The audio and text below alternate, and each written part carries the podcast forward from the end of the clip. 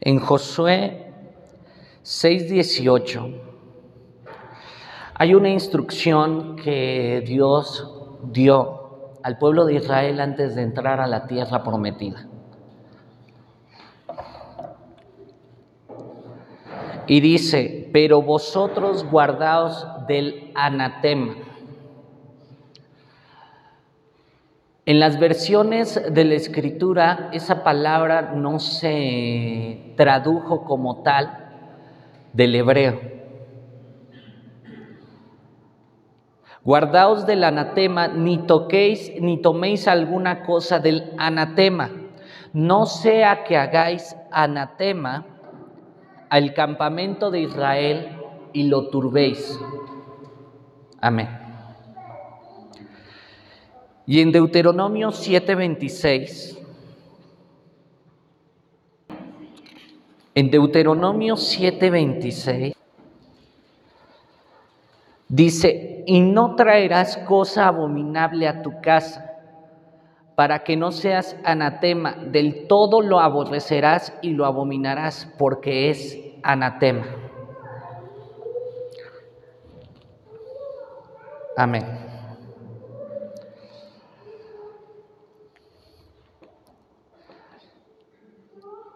Dios quiere un pueblo en santidad.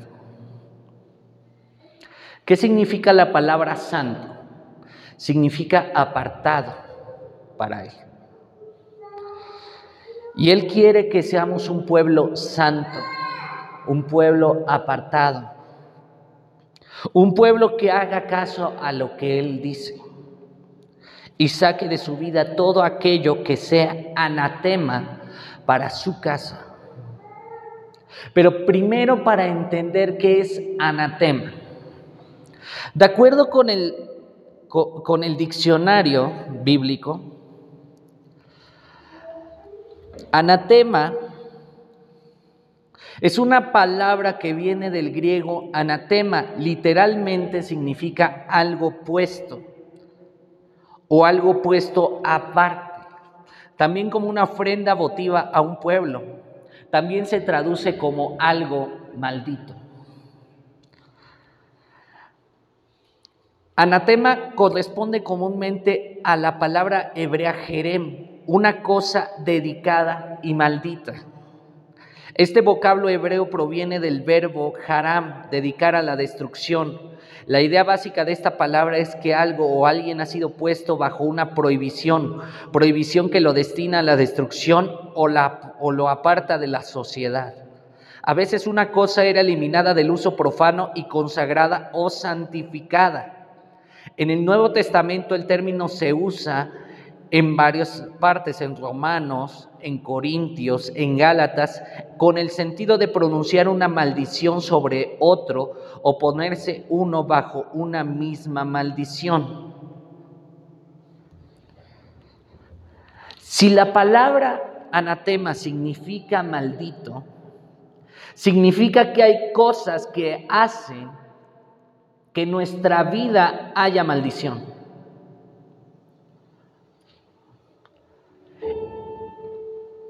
Y lo primero que dice Dios es que necesitamos sacarlo de nuestra casa.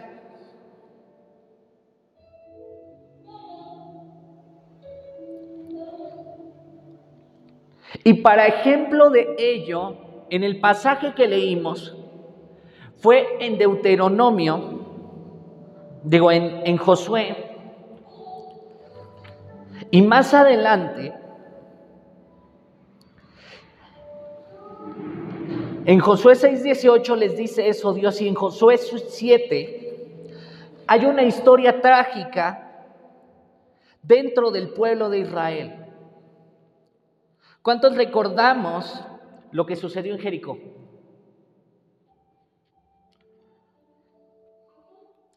Ellos entraron a la tierra prometida. Y la primera ciudad que conquistan fue Jericó. Pero hay una instrucción específica sobre Jericó. Le dice Dios al pueblo de Israel, quita, no toques del anatema, porque todo lo que hay en Jericó, todo, absolutamente todo, es maldito. Pero vamos a leer este capítulo y tiene un título que dice El pecado de Acán. Dice, pero los hijos de Israel cometieron una prevaricación en cuanto al anatema. Porque Acán, hijo de Carmi, hijo de Sabdi, hijo de Sera, de la tribu de Judá, tomó del anatema y la ira del Señor se encendió contra los hijos de Israel.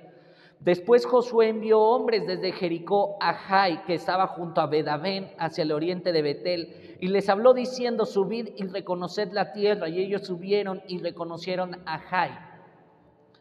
Y volviendo a Josué le dijeron, no suba todo el pueblo, sino suban como dos mil o tres mil hombres y tomarán a Jai. No fatigues a todo el pueblo yendo allí porque son pocos. Y subieron allá del pueblo como tres mil hombres, los cuales huyeron delante de los de Jai. Y los de Jai mataron de ellos a unos treinta y seis hombres y los siguieron desde la puerta hasta, hasta Sebarim y los derrotaron en la bajada. Por lo cual el corazón del pueblo desfalleció y vino a ser como agua. Entonces Josué rompió sus vestidos y se postró en tierra sobre su rostro delante del arca del Señor hasta caer la tarde. Él y los ancianos de Israel echaron y los ancianos de Israel y echaron polvo sobre sus cabezas. Y Josué dijo, ah Señor, ¿por qué hiciste pasar a este pueblo el Jordán para entregarnos en las manos de los amorreos para que nos destruyan? Ojalá nos hubiéramos quedado al otro lado del Jordán Ay Señor, ¿qué diré ya que Israel ha vuelto la espalda delante de sus enemigos? Porque los cananeos y todos los moradores de la tierra huirán y nos rodearán y borrarán nuestro nombre de la tierra. Y entonces, ¿qué harás tú a tu grande nombre? Y, y el Señor dijo a Josué, levántate, ¿por qué te postras así sobre tu rostro? Israel ha pecado y aún han quebrantado mi pacto que yo les mandé y también han tomado del anatema y hasta han hurtado, han mentido y aún lo han guardado entre sus enseres.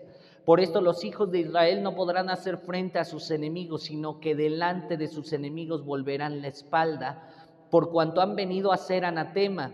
Ni estaré más con vosotros si no destruyeréis el anatema de en medio de vosotros. Levántate, santifica al pueblo y di santificaos para mañana, porque el Señor, el Dios de Israel, dice así, anatema hay en medio de ti, Israel no podrás hacer frente a tus enemigos hasta que hayáis quitado el anatema de en medio de vosotros. Os acercáis pues mañana por vuestras tribus y la tribu que el Señor tomare se acercará por sus familias y la familia que el Señor tomare se acercará por sus casas y la casa que el Señor tomare se acercará por los varones y el que fuere sorprendido en el anatema será quemado él y todo lo que tiene por cuanto ha quebrantado el pacto del Señor y ha cometido maldad en Israel. Josué pues levantándose de mañana hizo acercar a Israel por sus tribus y fue tomada la tribu de Judá. Y haciendo acercar a la tribu de Judá, fue tomada la familia de los de Sera y haciendo luego acercar a la familia de los de Sera por los varones fue tomado Sabdi. Hizo acercar su casa por los varones y fue tomado Acán, hijo de Carmi, hijo de Sabdi, hijo de Sera, de la tribu de Judá. Entonces Josué dijo a Acán, hijo mío, da gloria al Señor, el Dios de Israel, y dale alabanza y declárame ahora lo que has hecho, no me lo encubras. Y Acán respondió a Josué diciendo, verdaderamente yo he pecado contra el Señor, el Dios de Israel, y así y así he hecho, pues vi entre los despojos un manto babilónico muy bueno y doscientos ciclos de plata y un lingote de oro de peso de cincuenta ciclos, lo cual codicié y tomé y aquí que está escondido bajo tierra en medio de mi tienda y el dinero debajo de ello. Josué entonces envió mensajeros, los cuales fueron corriendo a la tienda y aquí estaba escondido en su tienda y el dinero debajo de ello. Y tomándolo de en medio de la tienda lo trajeron a Josué y a todos los hijos de Israel y lo pusieron delante del Señor. Entonces Josué y todo Israel con él tomaron a Can, hijo de Sera, el dinero, el manto, el lingote de oro, sus hijos, sus hijas, sus bueyes, sus asnos, sus ovejas, su tienda y todo cuanto tenía, y lo llevaron todo al valle de Acor. Y le dijo Josué, ¿por qué nos has turbado? Túrbete el Señor en este día. Y todos los israelitas los apedrearon y los quemaron después de apedrearlos, y levantaron sobre él un gran montón de piedras que permanece hasta hoy y el Señor se volvió del ardor de su ira y por esto aquel lugar se llama el Valle de Acor hasta hoy, o también conocido como el Valle de la Turbación. Una historia fuerte, acerca de el anatema. Había una instrucción muy clara de parte de Dios en el Antiguo Testamento. El anatema tenía que ser destruido.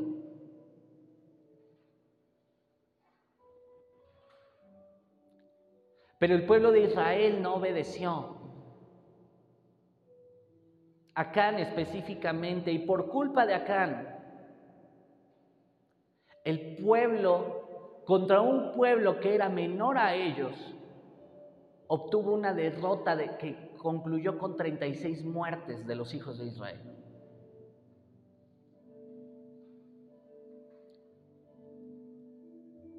Y el anatema no es otra cosa que algo que te quita la bendición.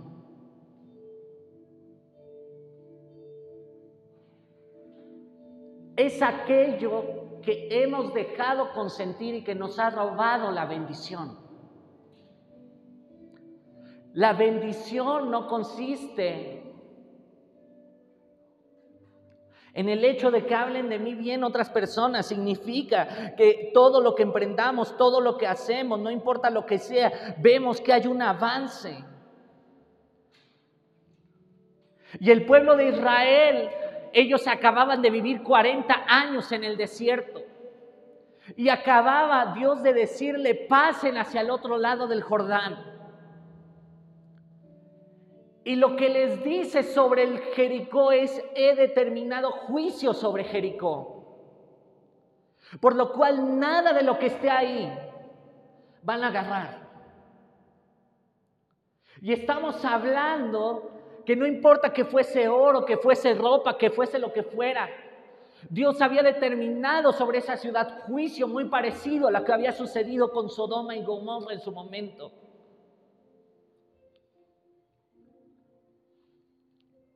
Pero el pueblo de Israel acá no obedeció.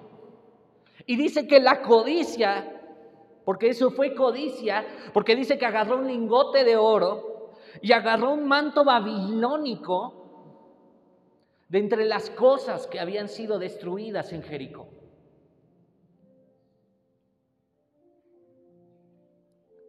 Y lo guardó debajo de su tienda. Y es ahí donde vemos lo que dice que pasó con Josué.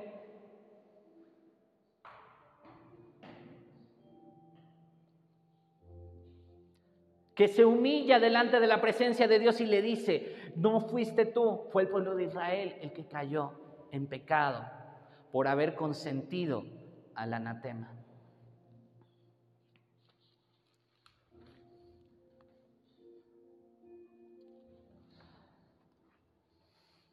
Entonces, si Dios no quiere que tengamos anatema en nuestra casa, ¿qué cosas son las que causan que venga maldición hacia nuestra casa?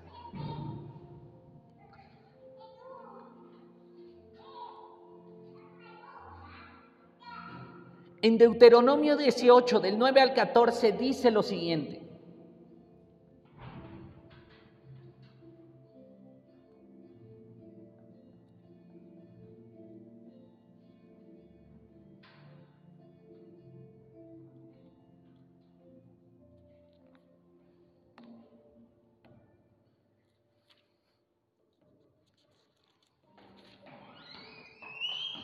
Cuando entres a la tierra que el Señor tu Dios te da, no aprenderás a hacer según las abominaciones de aquellas naciones. No se ha hallado en ti quien haga pasar a su hijo o a su hija por el fuego, ni quien practica adivinación, ni agorero, ni sortílego, ni hechicero, ni encantador, ni adivino, ni mago, ni quien consulta a los muertos. Primer cosa que es un anatema. Cosas que tienen que ver con esto.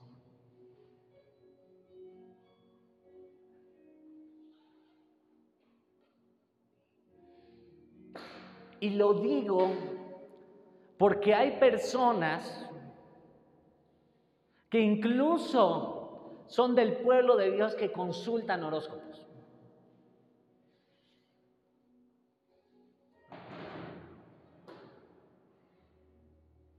Que es astrología, no astronomía, astrología. Y muchas veces es hechicería.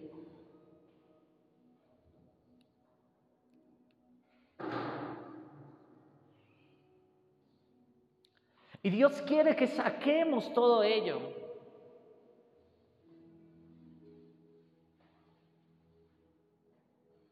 Y a veces en nuestras casas como que se quiere meter de forma sutil ello, de una forma tan sencillita y tan bonita. Ejemplo de ello, y les voy a comentar lo que me sucedió un día en Bogotá. Estando yo en un lugar de avivamiento, se me acerca uno de esos vendedores ahí en la Plaza de Bolívar. Y ya me quería poner una de esas cosas de, no sé de qué, de brujería, no sé de qué era.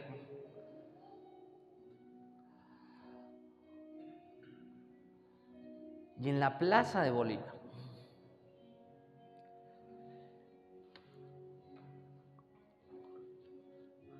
La consulta a los muertos, los mediums,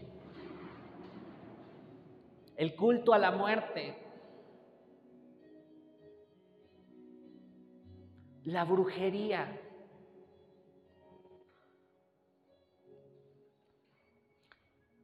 ¿Cuántas veces vemos en las calles que hay lugares de, esoterismo, que es brujería? Eso es anatema y el anatema en nuestra casa. No estoy hablando que vayamos y, eliminemos, vayamos y vandalicemos un lugar, sino en nuestra casa, en nuestra vida, tenemos que eliminarlo por completo.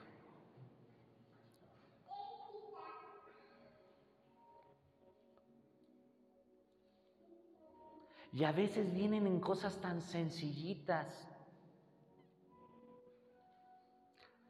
Pero quiero mostrarles una persona que tuvo el Espíritu Santo, pero que cometió anatema para sí. En primera de Samuel 18, verso 7.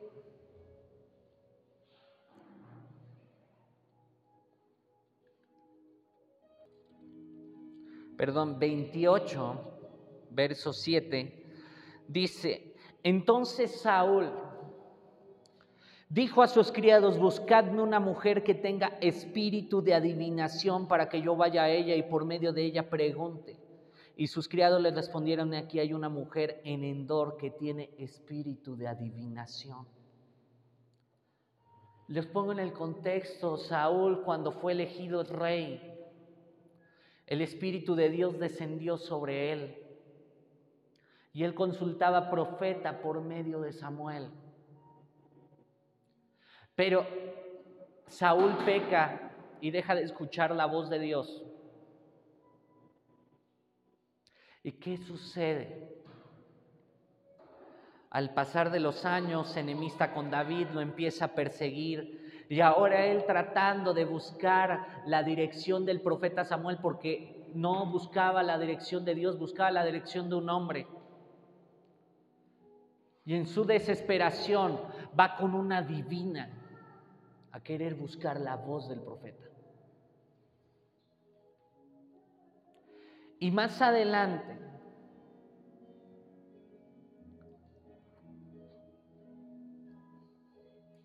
en el 18-19,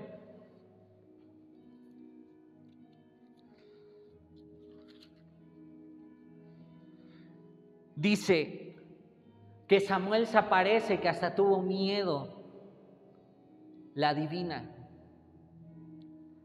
Y le dice, como tú no obedeciste a la voz del Señor ni cumpliste el ardor de su ira contra Malek, por eso el Señor te ha hecho esto hoy. Y el Señor entregará a Israel también contigo en manos de los filisteos y mañana estaréis conmigo tú y tus hijos. Y el Señor entregará también al ejército de Israel en manos de los filisteos. El haber consentido adivinación hizo que el pueblo de Israel perdiera una batalla y Jonatán y Saúl murieran. El anatema no es un juego. Meterse con adivinación no es un juego.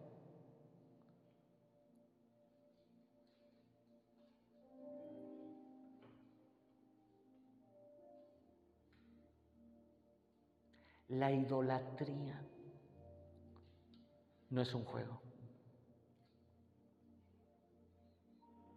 Hay idolatría por muchas cosas.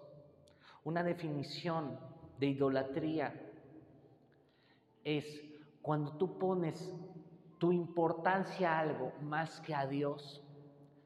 Eso es idolatría. Y no estoy hablando solamente de una imagen.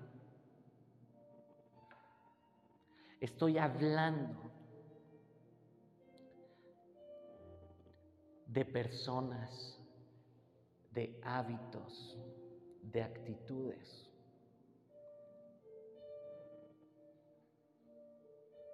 La idolatría está al mismo nivel de la adivinación y la hechicería. Y necesitamos quitarlo de nuestras casas.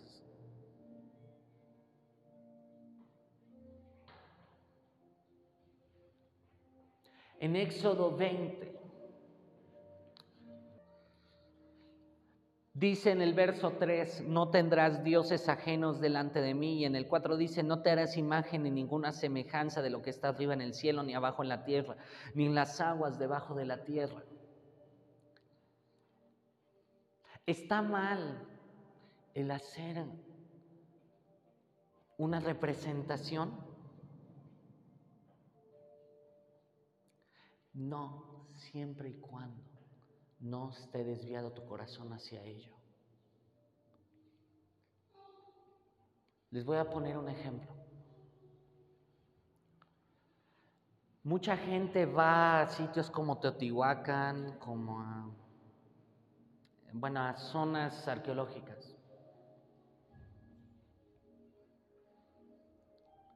Y no está mal ir, al contrario, creo que necesitamos conocer lo que sucedió en el pasado. Donde hay idolatría.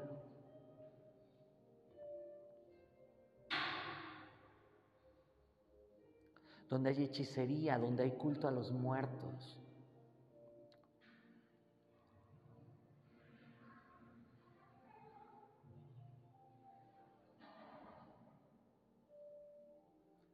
Y era lo que hacían todas estas naciones. Hay zonas en la tierra donde hasta la fecha conservan el cuerpo de sus muertos viviendo con ellos en una técnica de embalsamado.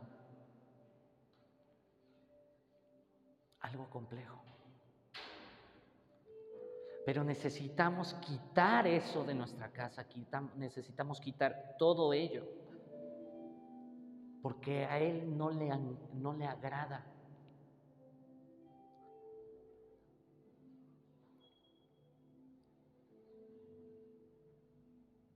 Por eso puse ese video, porque dice, en el momento que empiezas a conocer al Espíritu Santo, empiezan a haber cosas que te quieren quitar y te quieren eliminar de esa relación personal con Él. Y muchas de las películas de terror, por desgracia, y digo, entiendo porque es la trama que tratan de mostrar, tienen culto satánico. Y muchas veces como creyentes decimos, ah, pues yo soy fuerte, a mí no me va a pasar nada. Pero abrimos puertas a los demonios tan fuertes, la cuija, que es una forma de querer consultar a los muertos.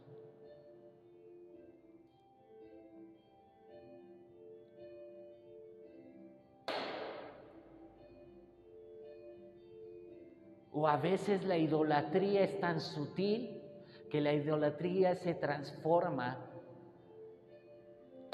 en admiración a un artista, pero una admiración desmedida.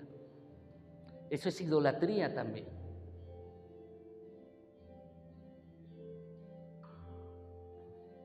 Es más, el mismo mundo le dicen son sus ídolos, porque ponen a Dios abajo de ese artista o abajo de ese vicio. El vicio es un tipo de idolatría. Pero necesitamos nosotros sacar todo ello de nuestra casa. Lo leímos en Deuteronomio, que no pasen tus hijos por el fuego.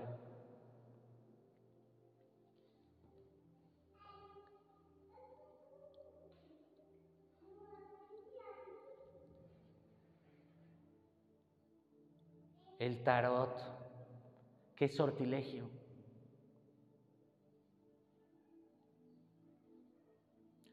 ¿Cuántos hemos visto a gente que está más ilusionada por obtener dinero por medio de la lotería que pidiéndole a Dios? Eso es idolatría, porque cuando tú pones tu confianza en algo que no sea Dios, eso es idolatría. Eso es, eh, eso es idolatría. Y la adivinación es idolatría porque confías en que te conteste un muerto, confías en el hechizo que hizo la bruja. Y hay muchos, hay mucha brujería, aunque parezca que no, pero sí hay muchos. Pero eso es maldición y es lo que ha generado maldición a la tierra mexicana. Por eso ustedes ven, hay políticos que llevan a la persona a ser la limpia del lugar, lo único que están haciendo es invitar a los demonios a que entren y por eso tenemos el país como está y por eso la iglesia tenemos que hacer ese contrapeso contra eso que está sucediendo.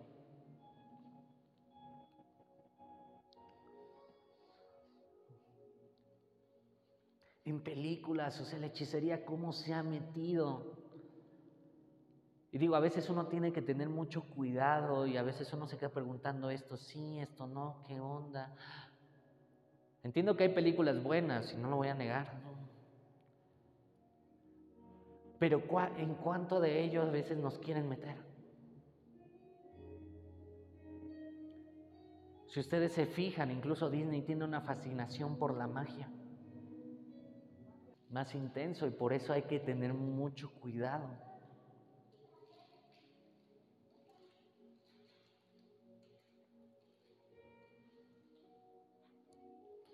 Lógicamente cuando sucede Halloween, creo que son las fechas que más ponen cosas, pero,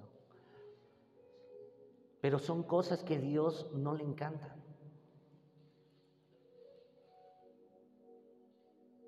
Pero ¿qué otra cosa es anatema?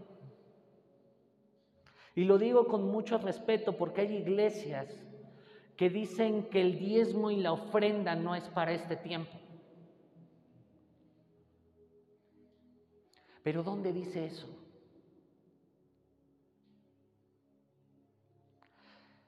En Deuteronomio, digo, perdón, en Malaquías 3, del 8 al 9.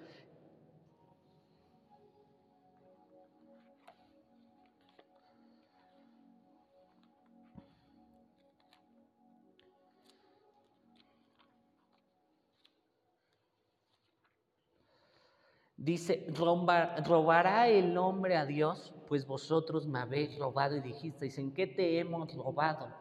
En vuestros diezmos y ofrendas. ¿Qué habíamos dicho que significa la palabra anatema? Maldito. Y mira lo que dice Dios, malditos sois con maldición. ¿Qué quiere decir eso? Que, ay, es que ya, en la iglesia se pide solamente dinero. No. Es un tema de fe. El diezmo es lo que le corresponde a Dios.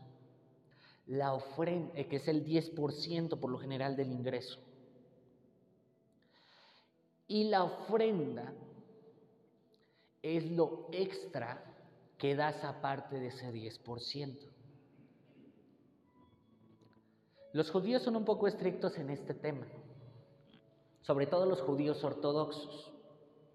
Pero dice aquí, malditos sois con maldición porque vosotros la nación toda me habéis robado. Y luego en el 10 dice, traed todos los diezmos a la alfolía y alimento en mi casa y probadme ahora en esto, dice el Señor de los ejércitos, si no os abriré las ventanas de los cielos y derramaré sobre vosotros bendición hasta que sobreabunde.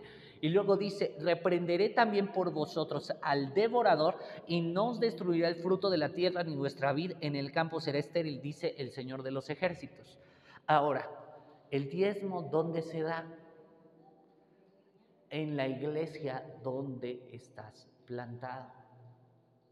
Digo, porque hemos ido a lugares, pero ahí no se da el diezmo ahí se da ofrenda. En la iglesia el diezmo, en la iglesia local el diezmo, en la iglesia donde estás plantado. Porque es una maldición cuando tú no lo estás haciendo, aunque no se vea, aunque tú digas, pues bueno, no. Pero cuando tú lo das,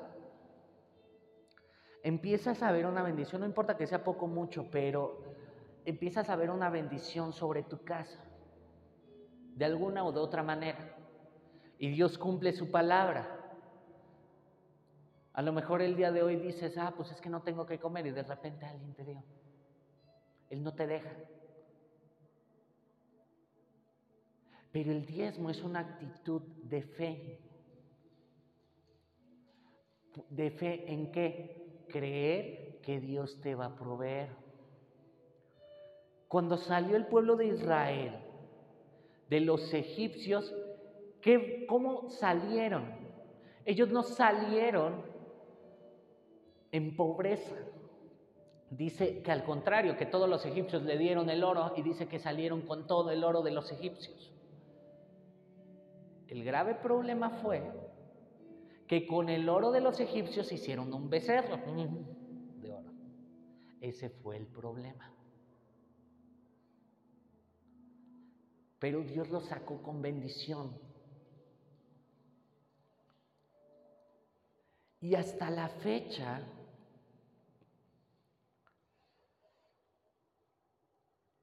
en Hechos 5 del 1 al 11, todos recordamos el gran pecado de Ananías y Zafira.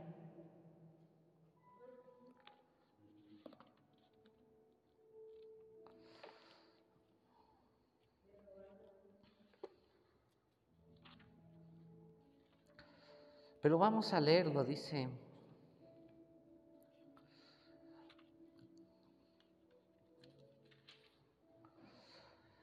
Cierto hombre llamado Ananías con Zafira su mujer vendió una heredad y sustrajo del precio sabiéndolo también su mujer. Hagan de cuenta, ellos habían decidido, vamos a vender esto y lo vamos a entregar a Dios. Lo venden. Pero ya cuando vieron la cantidad, dijeron, no le damos todo.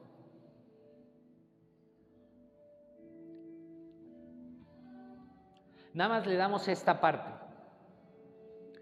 Y dice, trayendo solo una parte, la puso a los pies de los apóstoles y dijo Pedro, Ananías, ¿por qué llenó Satanás tu corazón para que mintieses al Espíritu Santo y sustrajeres del precio de la heredad? Reteniéndola no se te quedaba a ti y vendida no estaba en tu poder. ¿Por qué pusiste esto en tu corazón? No has mentido a los hombres, sino a Dios. Al oír Ananías estas palabras cayó y expiró y vino un gran temor sobre todos los que lo oyeron y levantándose los jóvenes lo envolvieron y sacándolo lo sepultaron. Pasado un lapso como de tres horas sucedió que entró su mujer no sabiendo lo que había acontecido. Entonces Pedro le dijo, dime, ¿vendisteis en tanto la heredad? Y ella dijo, sí, en tanto. Y Pedro le dijo, ¿por qué convenisteis en tentar al Espíritu del Señor? He aquí a la puerta los pies de los que han sepultado a tu marido y te sacarán a ti. Al instante ella cayó a los pies de él y expiró, y cuando entraron los jóvenes la hallaron muerta y la sacaron y la sepultaron junto a su marido. Y vino gran temor sobre toda la iglesia y sobre todos los que oyeron estas cosas. Y también quiero ser muy claro ahí, porque dice aquí, es mejor no dar que darlo como ellos lo dieron. ¿Y como lo, con mentiras? ¿Cuál fue el pecado de Caín?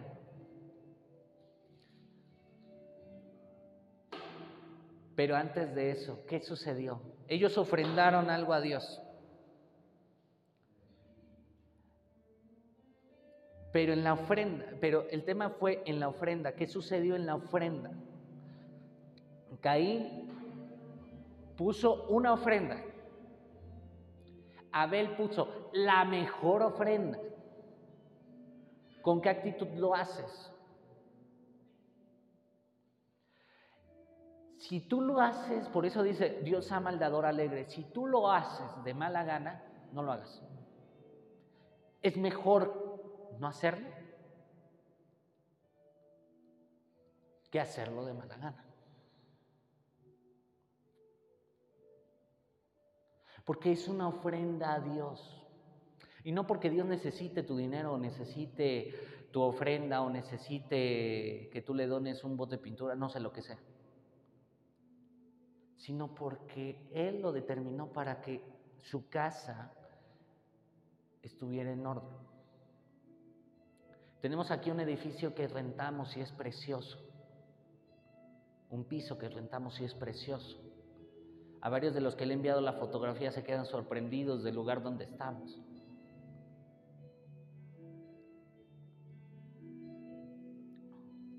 Pero al final por eso dice, traigan los diezmos al alfolí y haya alimento en mi casa.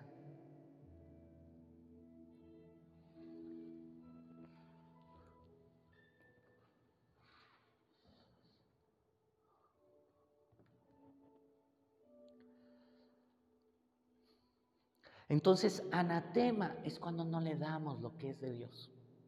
Y lo hacemos correctamente. Porque también recuerden lo que dijo Jesús. Todos daban lo que les sobraba. Cuando tú estás en la casa de Dios, por ejemplo, ¿cuántos oímos, incluso en los dones? ¿Cuántos hemos oído esta frase? Ay, pues déjala, lo está haciendo para Dios. Pues no el rey de reyes se merece lo mejor. Tu mejor canto, tu mejor adoración, tu mejor eh, toque de instrumento, tu mejor danza, tu mejor todo. Él se merece lo mejor, si no es un anatema.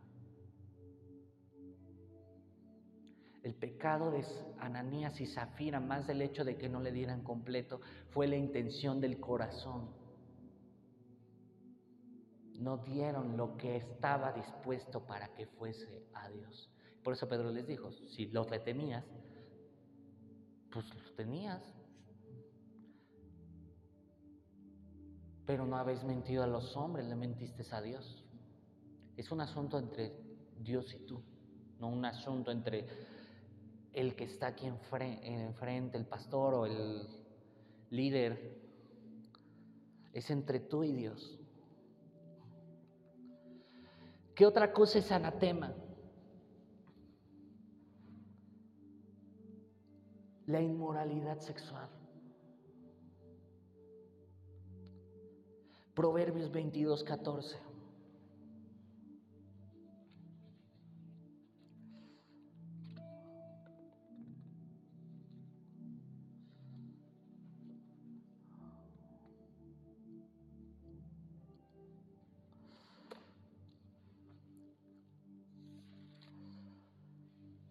Fosa profunda es la boca de la mujer extraña, aquel contra el cual el Señor estuviera irado caerá en ella.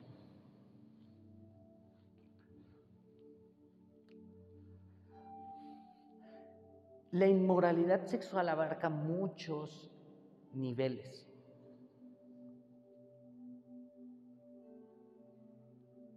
Jesús lo elevó todavía mayor, más de lo que nosotros lo hemos elevado lo habíamos elevado hasta que vino Jesús. En Mateo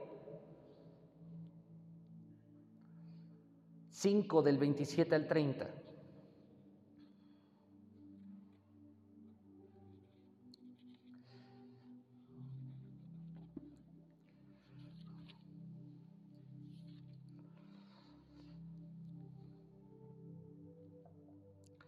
Oíste que fue dicho no cometerás adulterio. Pero yo os digo que cualquiera que mira a una mujer para codiciarla ya adulteró con ella en su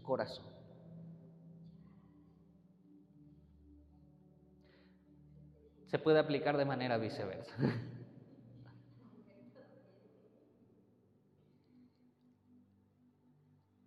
O sea, el adulterio para Jesús no era solamente, ah, pues ya, la, ya, ya hizo algo malo con otra persona, no.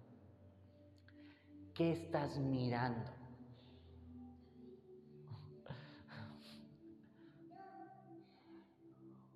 Lo digo porque entre la juventud hay algo complejo todavía más. ¿Se han dado cuenta que la juventud son pornonativos? Eso, esa palabra lo dice Itiel un predicador español. Pero tienen tan fácil el acceso a contenidos explícitos que para ellos es muy normal.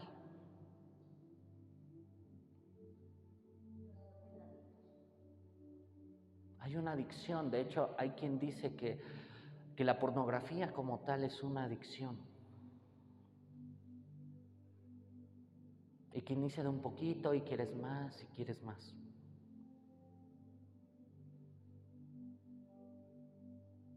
Y es algo complejo ello, porque eso, como tal eso, es pecado. ¿Por qué creen que periódicos que tratan de enseñar más venden más? Porque el marketing lo sabe. ¿Cuál es el periódico más vendido en México? No es uno de noticias serias. En comunicación decíamos, ¿quieres saber cuál es el que tiene más venta? El que más enseña. Y todos hemos visto que siempre el metro, el metro, el metro. Pero es una realidad. el mismo marketing lo sabe bien. ¿Por qué la tendencia de algunos, incluso hasta películas, de mostrar escenas elevadas de tono?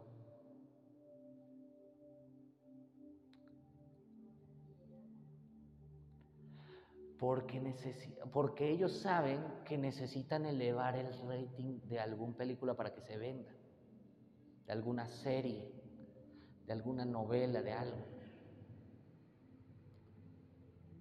Hay que tener mucho cuidado y cuidar mucho lo que uno ve, lo que, las conversaciones en las que uno está.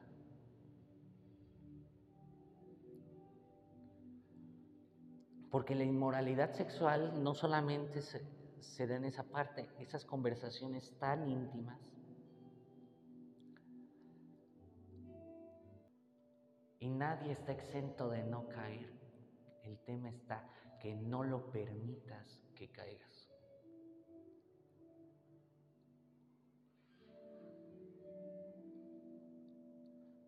Porque al final somos humanos. Pero sí tengo que ser muy claro, la inmoralidad sexual es una maldición hacia ti. No por nada dice que el que comete adulterio peca contra su propio cuerpo.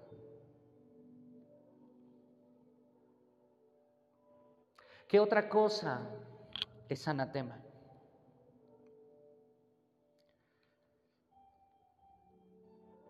La deshonra a los padres.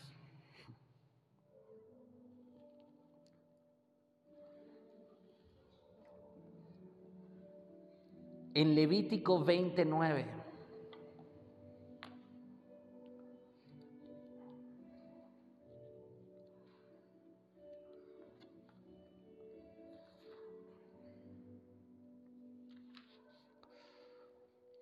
Todo hombre que maldijere a su padre o a su madre de cierto morirá, a su padre o a su madre maldijo, su sangre será sobre él.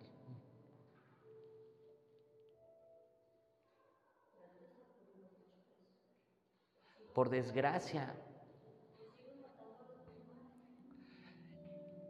Y Jesús, ¿qué fue lo que vino?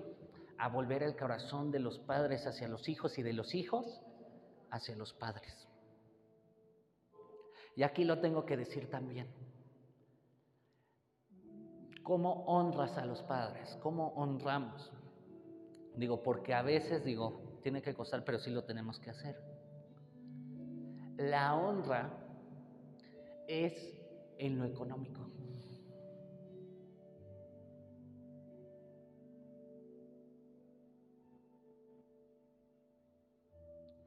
¿Cuántos hijos dejan abandonados a sus padres?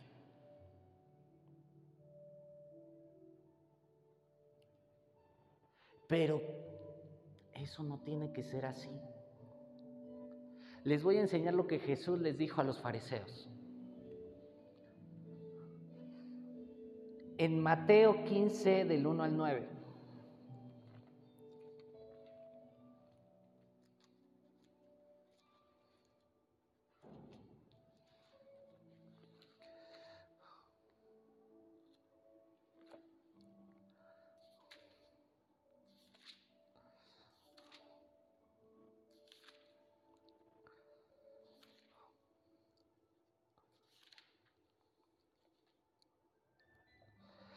Entonces se acercaron a Jesús ciertos escribas y fariseos de Jerusalén diciendo, ¿por qué tus discípulos quebrantan la tradición de los ancianos? ¿Por qué no se lavan las manos cuando comen pan? Respondiendo él les dijo, ¿por qué también vosotros quebrantáis el mandamiento de Dios por vuestra tradición? Porque Dios mandó diciendo, honra a tu padre y a tu madre, y el que maldiga al padre o a la madre muera irremisiblemente. Pero vosotros decís, cualquiera que diga a su padre o a su madre, es mi ofrenda a Dios todo aquello con que pudiera ayudarte, ya no ha de honrar a su padre y a su madre. Así habéis invalidado el mandamiento de Dios por vuestra tradición. Y luego les dice, hipócritas, Bien profetizó de vosotros Isaías cuando dijo, este pueblo de labios me honra, mas su corazón está lejos de mí, pues en vano me honran enseñando como doctrinas mandamientos de hombres. Y llamando así a la multitud les dijo, oíd y entendednos lo que entra en la boca contamina al hombre, mas lo que sale de la boca esto contamina al hombre. Luego en el verso...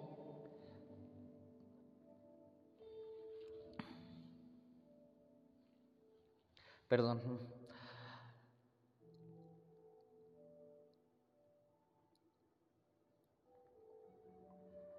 Toda planta que no plantó mi Padre Celestial será desarrollada. Dejadlos, son ciegos, guías de ciegos. Y si el ciego guiara el ciego, ambos caerán en el hoyo. Los fariseos enseñaban más la doctrina de hombres que lo que decía Dios. Y lo voy a poner en un ejemplo muy claro.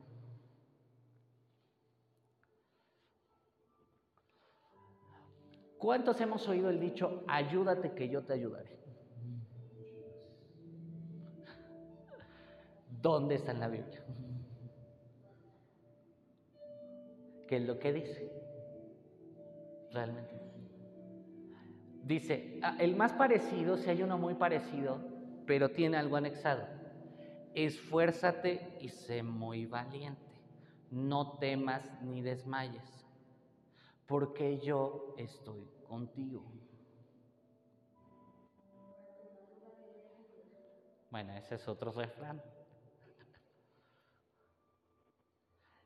Y se da en todos los círculos, o sea, decía por ahí un, Dante sí lo decía, que tenía un pastor alemán, no un pastor que era alemán, no un, no un perrito alemán, un pastor que era alemán.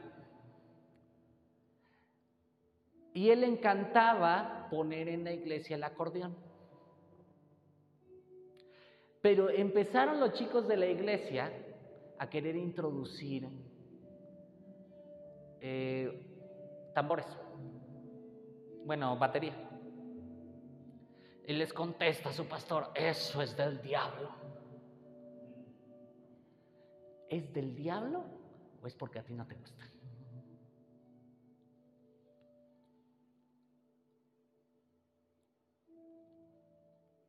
Este grupo Rescate, un grupo argentino, ellos fueron el uno de los primeros grupos de rock cristiano a nivel internacional y les dijeron que eran satánicos porque el rock era del diablo.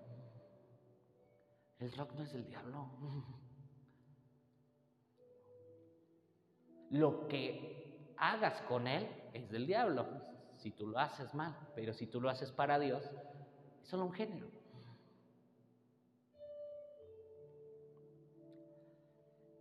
No está mal que tengas gustos, pero que tus gustos no se interpongan a lo que Dios dice. Y les voy a dar otro ejemplo. Yo no puedo con mi forma de ser cambiar la forma de otra zona.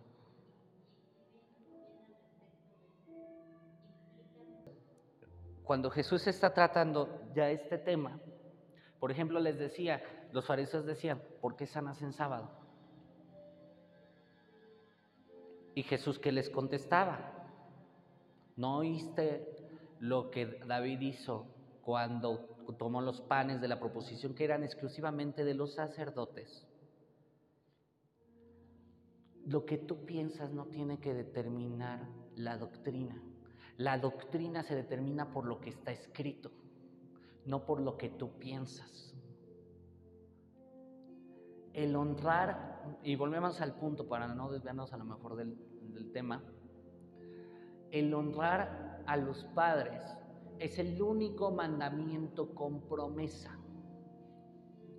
Bueno, todos tienen promesa, pero es el que tiene la primer promesa. Honra a tu padre, honra a tu padre y a tu madre, porque largura de días. O sea, la promesa es, vas a tener largura de días, pero honra a tu padre y a tu madre.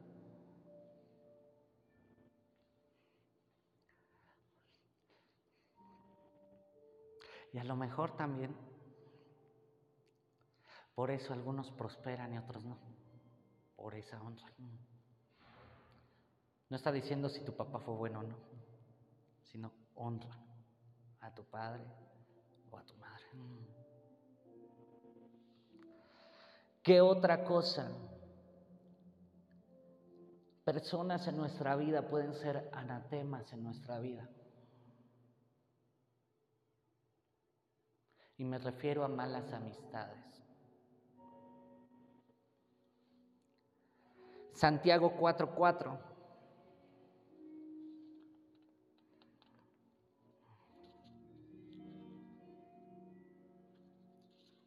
y a tratar de irme más rápido porque ya...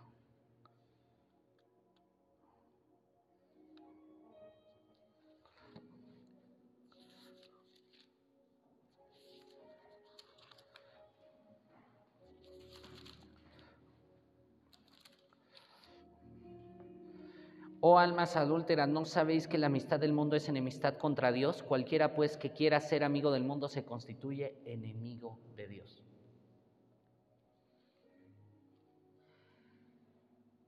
Hay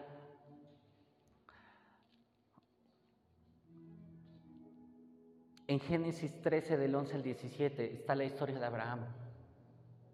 Y está Lot y Abraham. Y empezó a surgir un altercado entre los pastores de Lot y los pastores de Abraham. Y empezó ese altercado, altercado, altercado. Y terminan hablando Lot y Abraham. Y le dice a Abraham, separémonos, no está bien que estemos juntos. Si tú te vas a la izquierda, yo me voy a la derecha. Y dice que Lot decidió en un lugar cerca de Sodoma y Gomorra. Y Abraham se fue a la tierra de Canaán.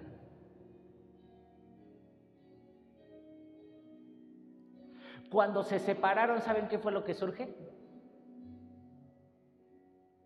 La promesa a Abraham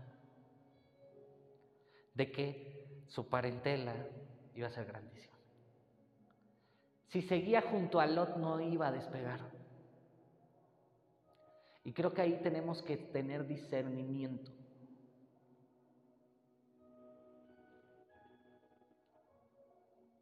Les voy a decir lo que sucede en la vida de un rey de Israel. Josafat era un rey que incluso el profeta lo respetaba, pero tenía un grave problema. Era amigo del rey de Israel. Josafat era el rey de Judá, Acab era el rey de Israel, pero Acab tenía por esposa a, este, a Jezabel. Acab tuvo una hija llamada Atalía, Josafat muere y el hijo de Josafat se, se casa con Atalía. ¿Qué fue lo que hizo? Mató a todos sus hermanos. Un rey que seguía a Dios, el siguiente seguía a los ídolos de Jezabel.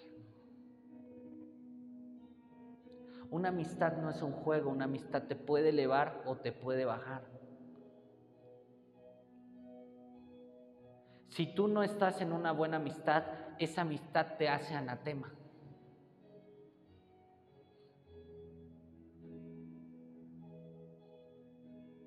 Y hay que buscar buenas amistades.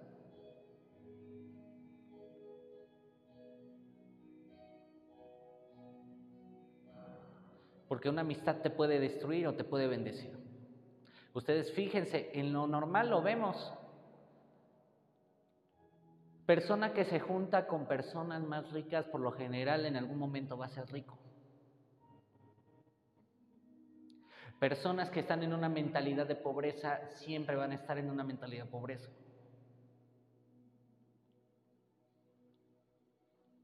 No por nada dice, júntate con lobos y aullar te enseñas. Es un dicho popular aquí en México. Aquellos que te ayudan a que, pero júntate con personas que te retenen la fe.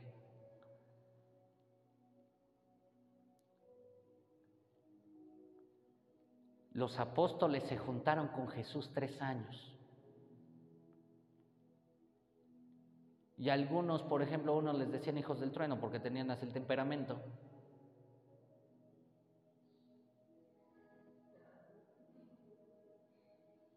¿Ustedes se imaginan para que les digan hijos del trueno? Y luego iban con Jesús y su, su madre decía, ¿quién se va a sentar a tu derecha y quién a tu izquierda? Concédeme eso, Jesús, que Él se sienta a tu derecha y Él a tu izquierda. ¿Hasta con qué mentalidad iba? Y Jesús les dice, eso no me corresponde a mí, eso le corresponde a mi Padre. Pero el que quiera ser mayor, que sirva. Que se humille. El contacto con una persona de fe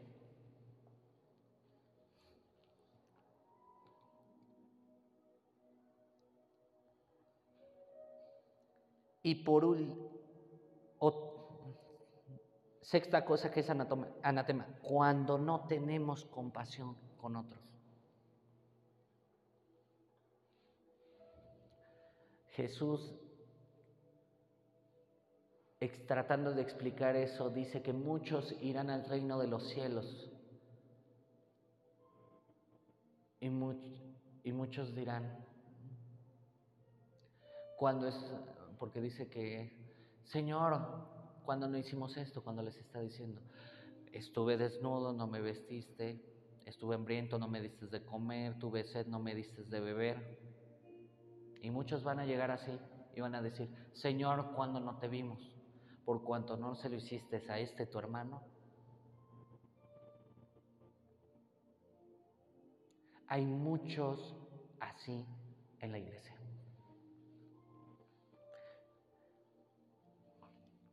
Que están más preocupados en qué sucede, eh, en qué está pasando con, en su doctrina más que en la compasión. Y Jesús era movido a compasión. Por eso vuelvo, la iglesia es el lugar para venir a que sean sanos, a vestir al hambriento, al, este, al desnudo, al que necesita un abrazo, que reciba un abrazo. Eso es la iglesia. La iglesia no es venir solamente a, a, tener doctrina, la iglesia es venir a capacitarse para ser iglesia afuera.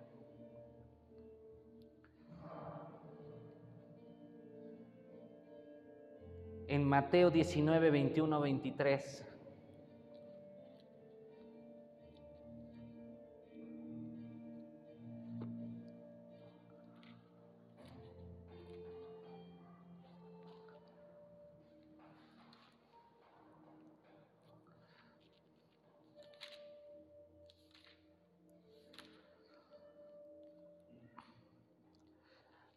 Jesús le dijo, si quieres ser perfecto, anda, vende lo que tienes y dalo a los pobres y tendrás tesoro en el cielo y ven y sígueme. Oyendo el joven esta palabra, se fue triste porque tenía muchas posesiones. Tenía posesiones. O sea, era una persona que por lo menos estaba acomodada. Pero dice que él la raíz de todos los males es el amor al dinero. Acá, ¿por qué fue que pecó y trajo anatema? Porque vio un lingote de oro y vio un manto babilónico, cosas que costaban, y las puso abajo de su tienda.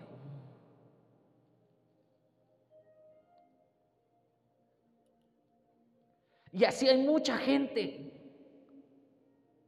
que no los mueve la compasión, no los mueve lo que dice Dios, los mueve el amor al dinero.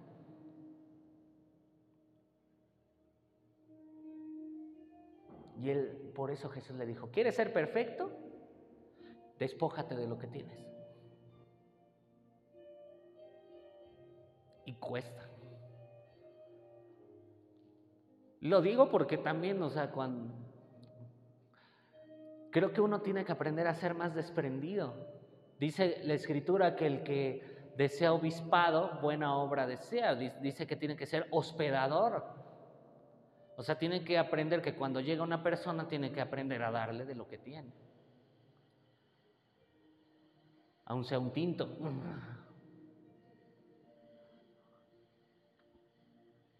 Pero tenemos que aprender a hacerlo más porque es lo que Dios quiere. Imagínate, te llegan a la una de la mañana y tú no te puedo recibir. Pero es el servicio, el servicio, el servir, el tener compasión. Jesús quiere que su iglesia se mueva con pasión porque si no eso se convierte en anatema. Vuelvo, volvemos a esta parábola del, este, de quién era su, este, su prójimo. Dice que pasó un levita, un levita que hacía, servía en el templo y no le ayudó.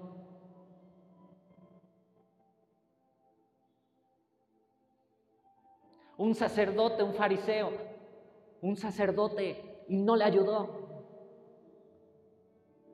Mejor alguien diferente. Fue luz para esa persona. Y así sucede muchas veces. Y estamos más preocupados, ay, es que se ve mal, es que esto, es que el otro. En vez de estar preocupados, necesita mi ayuda.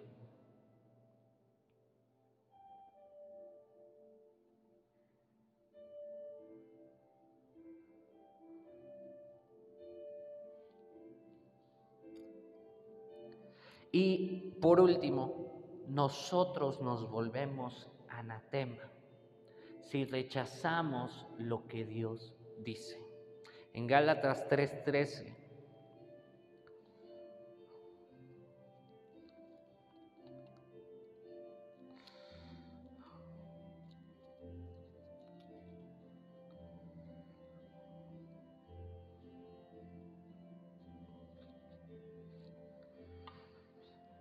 Cristo nos redimió de la maldición de la ley, hecho por nosotros maldición, porque está escrito, maldito todo el que es colgado en un madero. Estábamos malditos sin Cristo. Quien rechaza a Jesús, su mensaje se convierte en maldición. Por cuanto rechazó su sacrificio en la cruz, que nos redimió de los pecados. Quien no ha oído está bajo maldición, pero si ya escuchó no tiene pretexto porque ya escuchó y está bajo maldición, porque ya escuchó el mensaje y no se arrepintió. Hay una historia por ahí del Titanic, no sé si sea verdad o no, que el del Titanic dijo, este barco ni Dios lo puede hundir y se hunde. El que sí consta, creo, es el de John Lennon.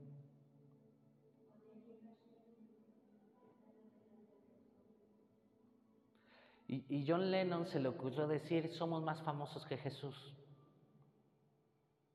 Y lo acribilla un admirador de él.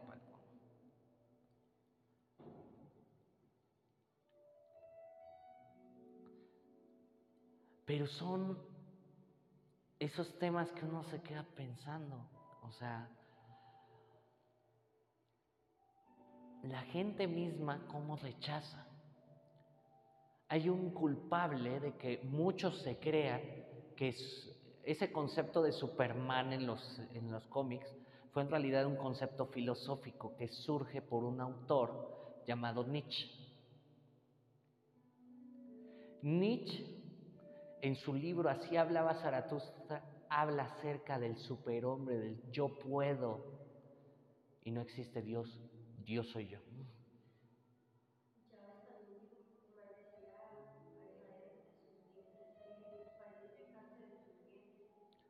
Por eso digo, yo bendigo a, digo, uno bendice a nuestros gobernantes y todo, pero la realidad es que cuando tú rechazas el mensaje de Jesús te vuelves maldición. Y por desgracia lo que tocas es maldito.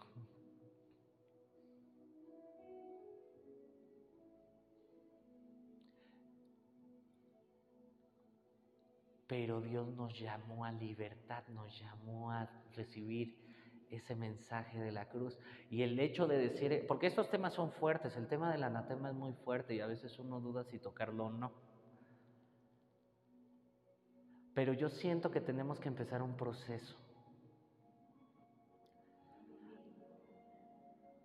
Sí, porque el anatema, por el anatema, y a veces con mi esposa lo hacemos, luego estamos, varias veces lo hemos hecho. Yo me acuerdo que, por ejemplo, hay libros que yo he, he quemado, tirado a la basura, porque el contenido es muy anticristiano, antibíblico.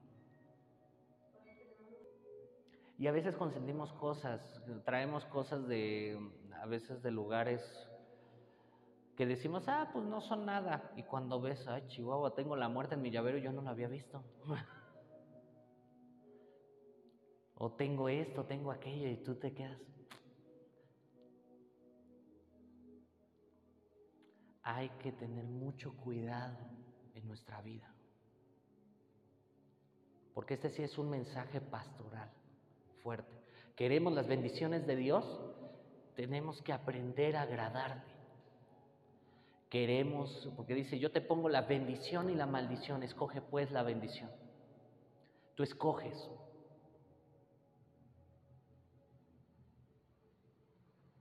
Pero poco a poco tenemos que empezar a limpiarlo. De hecho, yo, de hecho, yo tengo, por ejemplo, algo que comentarles. Hace algunos años, ¿ustedes se dieron cuenta que desaparecieron eh, mi disco de Michael Jackson Bat? ¿Un disco de Michael Jackson? Porque para mí se me convirtió en idolatría. Para mí. Digo, porque también me ha sucedido que llego a eventos, ah, llegué un día con Fernando Sosa y tenían probando el sonido con un disco de Michael Jackson. Cosas chistosas que suceden. Pero para mí ya era una idolatría. Y cuando yo comencé a, a radicalizarme un poco más en mi decisión por Jesús, yo sentí muy fuerte, tienes que quemarlo. Porque para ti es anatema. No sé para otra persona. Pero para mí era anatema. Y lo quemé. O sea, no fue, ay, pues se lo voy a regalar a alguien. No, fue quemarlo.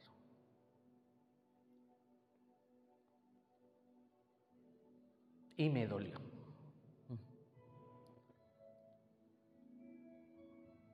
Pero conforme fui empezando a caminar y empezaron a suceder varias cosas, así fue como se empieza también a abrir la bendición de ir a Colombia, porque eso fue una bendición. Pero era empezar a sacrificar algunas cosas. Yo le dije a mi esposa, por eso yo tenía la tendencia a no querer el televisor en el cuarto, porque para mí yo veía mucha la, televisión y lo recordarán. Y hubo una temporada que ya ni siquiera quería tener el televisor en el cuarto porque para mí era un anatema, para mí. No estoy hablando para otros. Son cosas que Dios pone en el corazón y que uno tiene que sacrificar. Y creo que fue en ese momento donde empezó a haber una relación más fuerte con el Espíritu Santo. Pero hay cosas que te impiden, y como en el video, que mostraban así la sombra, bueno, lógicamente eran unas personas ahí con capa, ¿no? Pero cuando tú empiezas a tener una relación con Dios, hay cosas que te empiezan a oprimir. Y esas cosas pueden ser el celular, el trabajo, la música, el tiempo, bueno, o sea, o sea, cosas que te impiden. Pero si tú renuncias a ello, vas a empezar a ver una bendición mayor. Y de repente vas a empezar, es que yo antes no oía la voz de Dios y ahora sí la oigo. Te limpias para escucharlo. Y este es el, por eso dije, este es el primero de varios mensajes. Y hoy sentía muy fuerte desde el inicio de año, de hecho lo quería dar desde hace ocho días, hablar acerca del anatema. Pero también de otras cosas. Porque también tengo que hablar sobre guerra espiritual. Y guerra espiritual es meterse con cosas más fuertes. Es meterse con demonios, es meterse con...